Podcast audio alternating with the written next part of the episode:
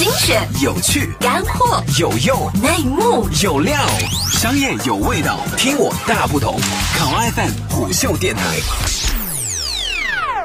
大家好，这里是虎嗅电台，欢迎您收听，我是浩南。近日，据某市场分析公司数据显示，印度智能手机市场虽然在2017年第二季度经历了首次萎缩，但在今年第三季度就立即回弹了。在这个季度里，印度智能手机出货量录得百分之二十三的同比增长，已超过四千万台的总量超越美国，成为全球第二大智能手机市场。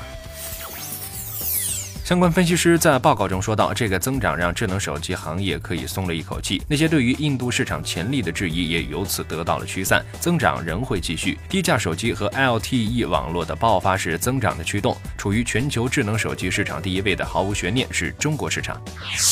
而在中国智能手机厂商不仅在国内有强大的销售力，印度市场也是他们厮杀抢夺市场份额的第二战场。早在二零一六年第四季度，中国的小米、OPPO、联想、vivo 就已经和三星一起占据市场份额前五名，首次将印度本土手机厂牌逼出前五名排行榜。到了二零一七年第三季度，三星虽然依据占据了市场份额第一名，但中国厂牌的增长趋势却更为乐观。其中小米的增长率高达了百分之二百九，录得九百二十万台出货量，只落后三星二十万台，将两者之间的距离拉得越来越近。相关分析师补充到，小米是在线品牌可成功打入线下市场的成功案例，并且还可以保持更低的成本。不过，小米主打还是低价产品，在中档价位的范畴之内，三星、OPPO 和 vivo 则更强劲。不过，我们预计小米的切入市场策略会帮助它在几个季度内超越三星。而香港市场调查公司 Counterpoint 则认为，印度市场超越美国市场这个情况是暂时的，因为市场正在为即将到来的的排灯节准备，因此出货量会更大，但线下销售才是。挑战所在。